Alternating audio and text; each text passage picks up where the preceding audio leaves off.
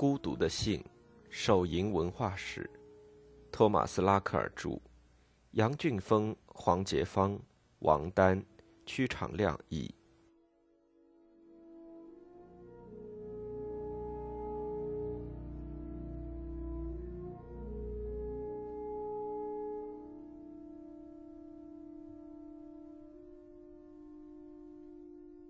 然而，旧的手淫致病论的影响仍然存在。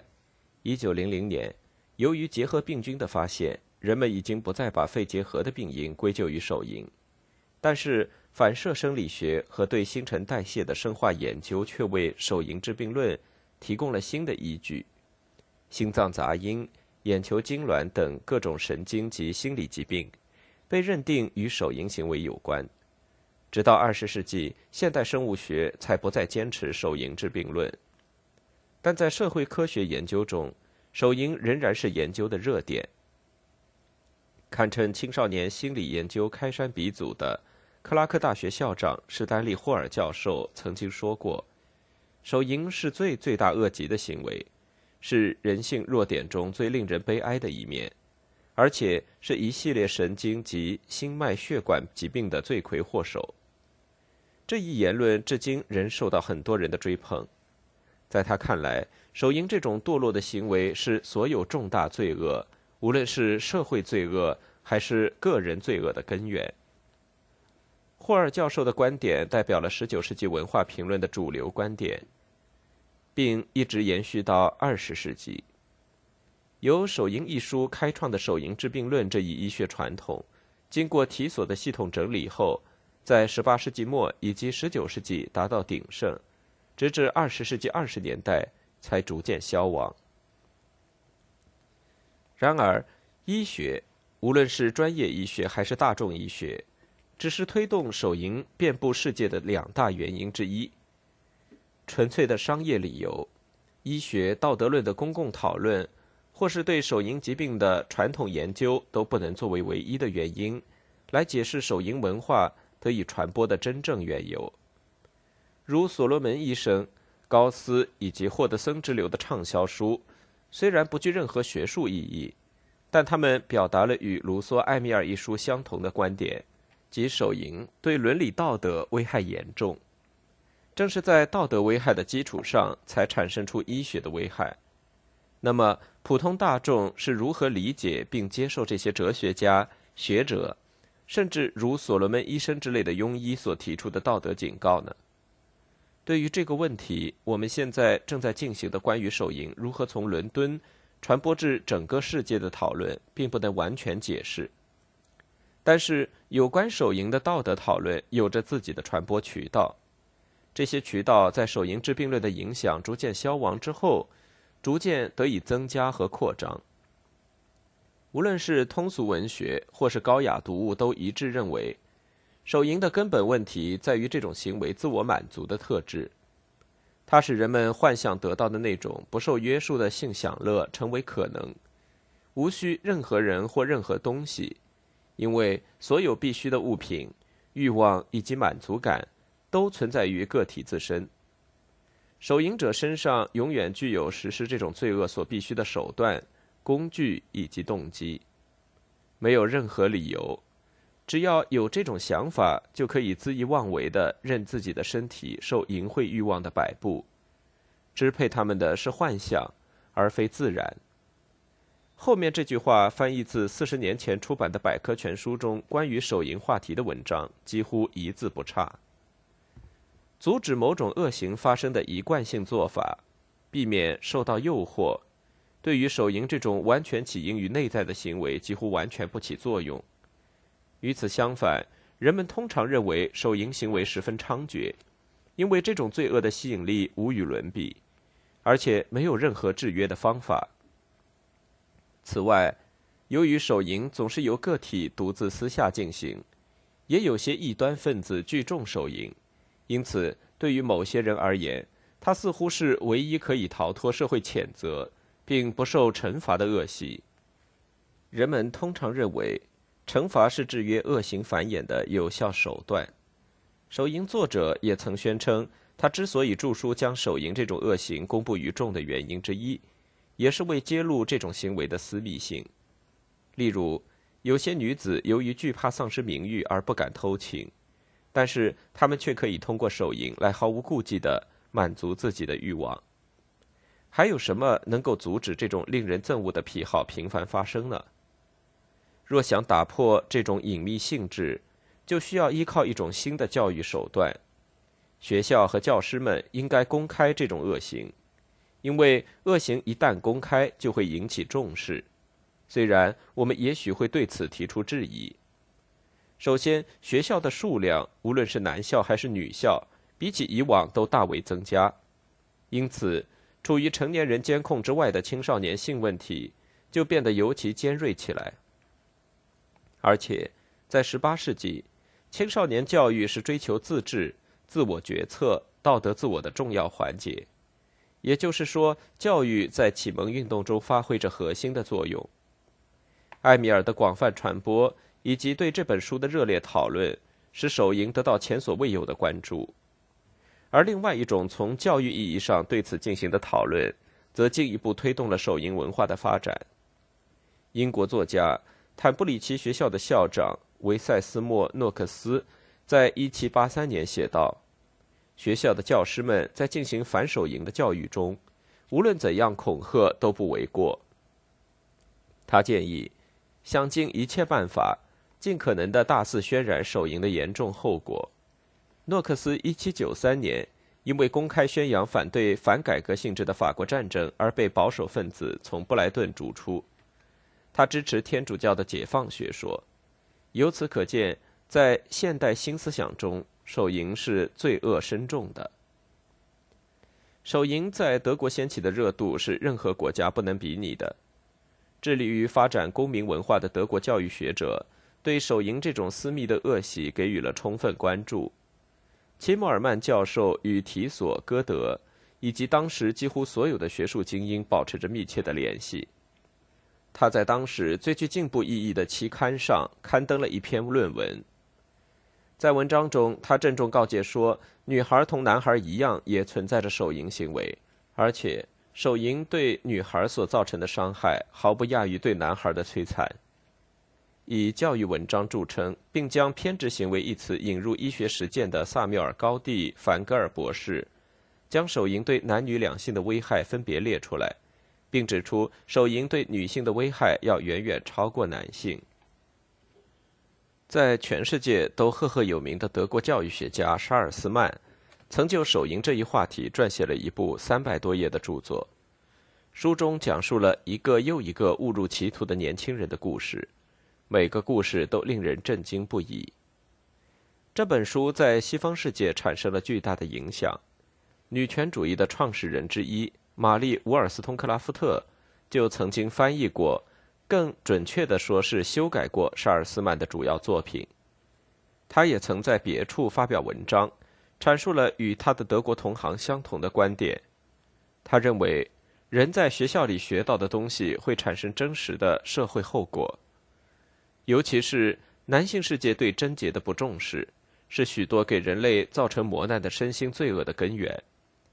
男孩子在学校里学到的这种肮脏而不体面的小把戏，不仅使身体日益虚弱，而且令大脑越来越迟钝。他在文章最后总结说：“这种自我满足的行为使人的大脑很早就受到污染。手淫这种个体性恶习已经成为全人类的公害。无论这位英国女权运动者的观点是否受到沙尔斯曼的影响。”不可否认的是，沙尔斯曼在教育界声名赫赫。他撰写的长达三百四十一页的《论青少年的隐秘恶行》，在西方有着重要的影响。沙尔斯曼在书中说，在手淫现象刚刚出现萌芽之时，他就已经开始撰写这部作品。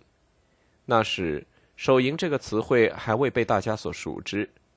在开头的一个故事里，一个男孩说，他不断的。听到“手淫”这个词，但并不清楚它的含义。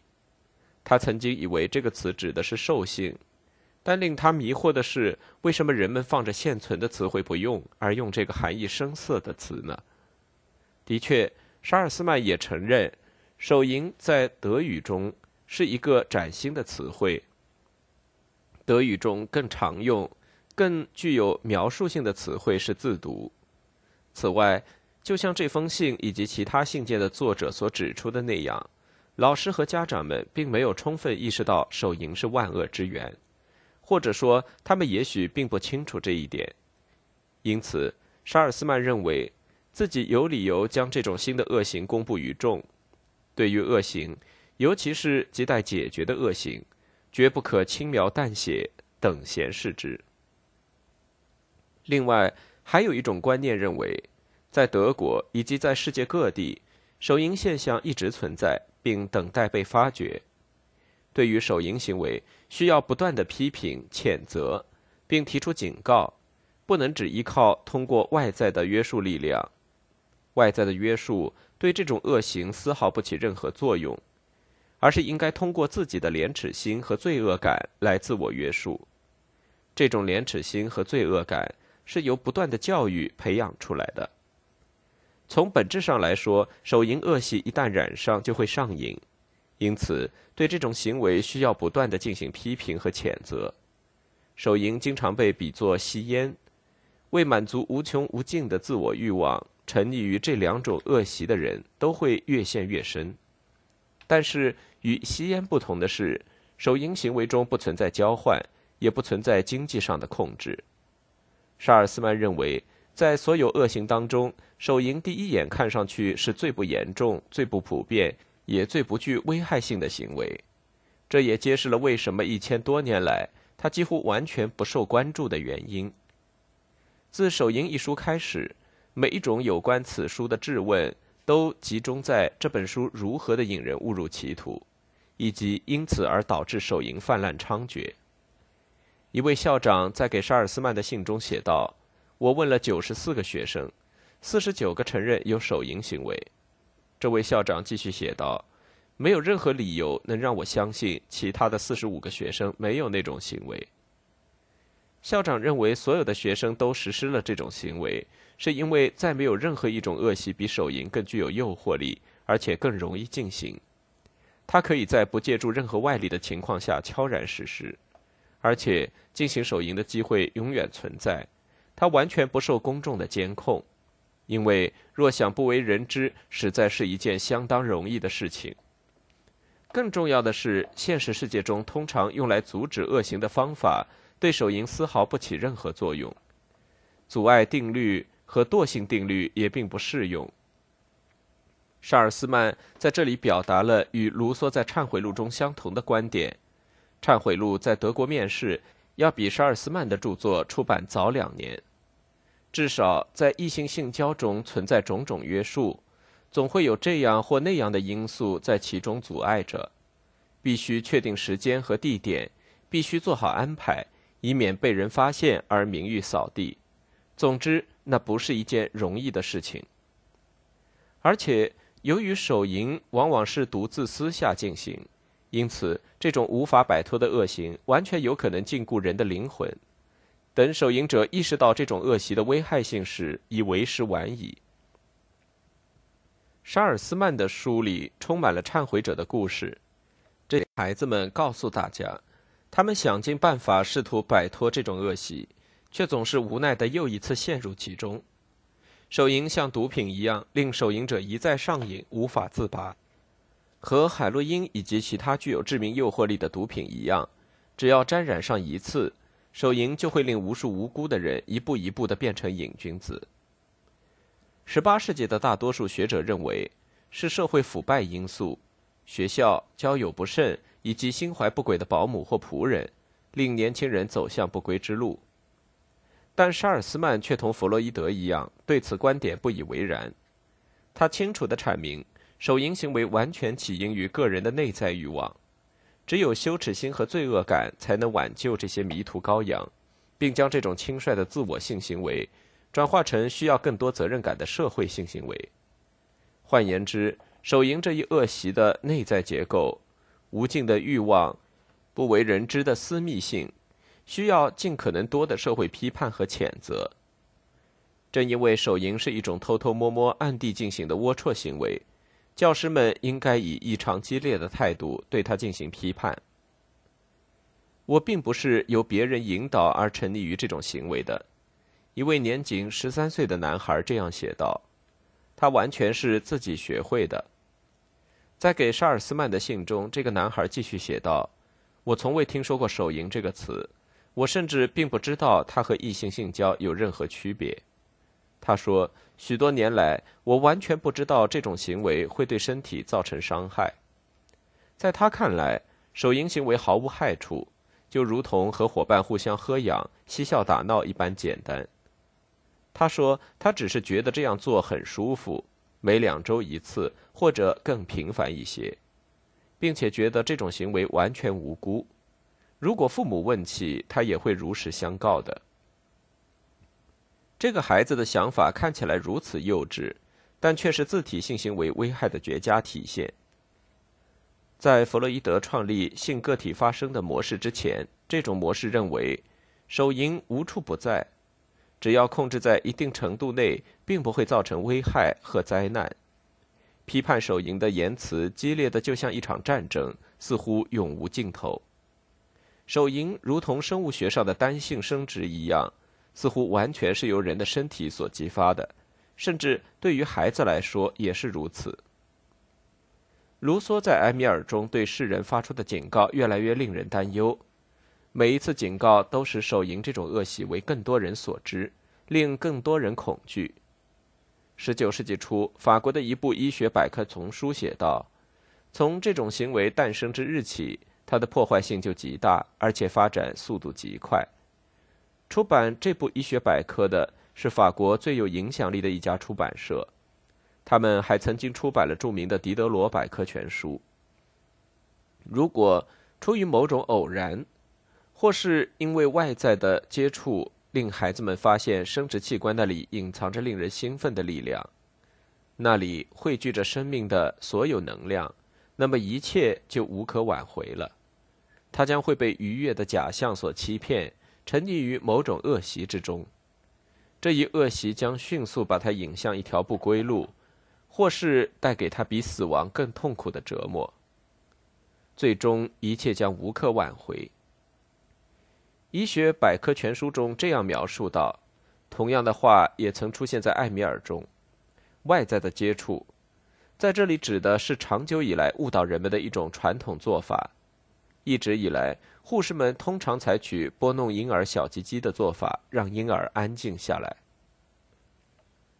在对手淫文化的发掘中，我想好像从未有人对这一做法表示过担忧。早在17世纪初期，路易十三的医生就曾经毫不在意地向世人介绍，路易十三小的时候总是哭闹，每当这时，奶妈就会拨弄他的小阴茎，使他安静下来。对于这种公然的手淫行为，这位医生并没有进行任何谴责，尽管他对于当时宫廷里的淫乱之风颇为痛恨。在比这更早的16世纪，意大利著名解剖学家法罗皮欧曾经鼓励当时的父母们要不断摩擦小孩的阴茎，使其一次又一次的勃起。据说这样做可以使阴茎变大，令他未来的妻子易于受孕。然而，现在一切都改变了。在18世纪的后三十年里，由于提索和卢梭的影响，手淫所披露的这种道德受伤所带来的痛苦和困扰得到了广泛认同。手淫此时所附带的道德影响力范围之大，在一个世纪之前几乎无法想象。手淫文化也在18世纪末期和19世纪的文化讨论中不断向前发展。对什么是道德自治主体有着最深刻研究的著名哲学家康德，出于复杂的原因，也曾就此话题展开评论。对于康德在这个问题上采取的立场，在我们探讨他的观点之前，不妨先来了解一下康德常用的几个术语。在康德的词汇中，道德自我意识、自尊和道德自我认同同属一类，自我放纵与他们不同。和自我糟蹋同属一类，其含义为暴饮暴食而导致的自我麻木行为。手淫是一种对自我的放纵，而康德一直试图创立的正是自我的道德基础。手淫的罪恶并不在于它是世俗性欲贪念的一种表现形式，而在于它对新秩序形成了巨大的威胁。这种新秩序正是以道德作为立足点的。基督教道德理论关注的焦点，婚姻内的性，在康德看来并不存在很大问题。这一观点似乎有些令人惊异。康德的观点认为，性爱是一种空洞的爱，更确切地说，只是对某一物体最强烈的感官享受。所谓的性爱与道德之爱或仁爱没有任何共同之处。相反，它只是欲望的最高层次，激情的一种体现。而且最重要的是，性享乐是一种无耻的利用他人使自己得到享受的行为。这种对他人的利用是自我满足的一种手段，而非最终的目的。这一观点也可以用现代的理性伦理观来解释。从根本上来说。理性的男女双方，他们是平等的契约行为者，对利用彼此的做法以谋求回报的做法可以互相认同。他们可以订立婚姻契约，通过这一契约，他们不仅互相赋予对方一定的义务，并且可以将性享乐与道德之爱在现实理智的有限条件下结合起来。换言之，激情是由公民社会所掌控的。人在社会中承担的各种义务和责任，会阻止为享乐目的而利用他人或自己的自私行为。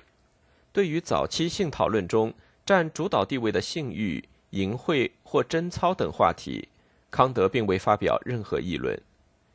不以繁衍后代为目的的性交行为，出于生殖目的之外的性享乐，虽然是个棘手的问题，但并非难以处理。因为它只是在表面上看来违反了自然规律，但手淫，道德神学一直对此保持沉默，却全然不同。康德认为手淫是道德的错乱，严重的背离自然规律，而且是对道德主体的彻底毁灭。用手淫来亵渎自己的行为是一种纯粹的兽性。康德提出这样一个问题。一个人可以通过婚姻和另一个人达成协议，利用他或他满足自己的性享乐，但是他可以和自己订立这样一个协议吗？或者我们可以这样说：一个人是否应该有责任不让自己成为一个被利用的物体，尤其是不让自己成为一个为满足自己的感官欲望而被利用的物体？康德的答案显而易见。再没有任何行为可以比手淫更能触动道德存在体的核心。它被称作亵渎，并不仅仅只是一个人自我人性的堕落。追求自我享乐的本能叫做肉欲，这种恶行叫做秽行，而与这种感官本能相联系的品质被称作贞操。换言之，贞操已经不再是一种与他人有关的操守。从今以后。应被视为一个人对自己应尽的职责。